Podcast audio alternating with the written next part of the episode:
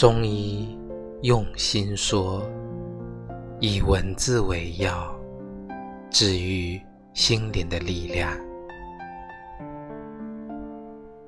生活不能等待别人来安排，要自己去争取和奋斗。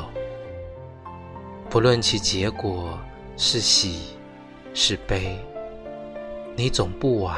在这世界上活了一场，有了这样的认识，你就会珍惜生命，你就会尊重生活，而不会玩世不恭。同时，也会给人自身注入一种强大的内在力量。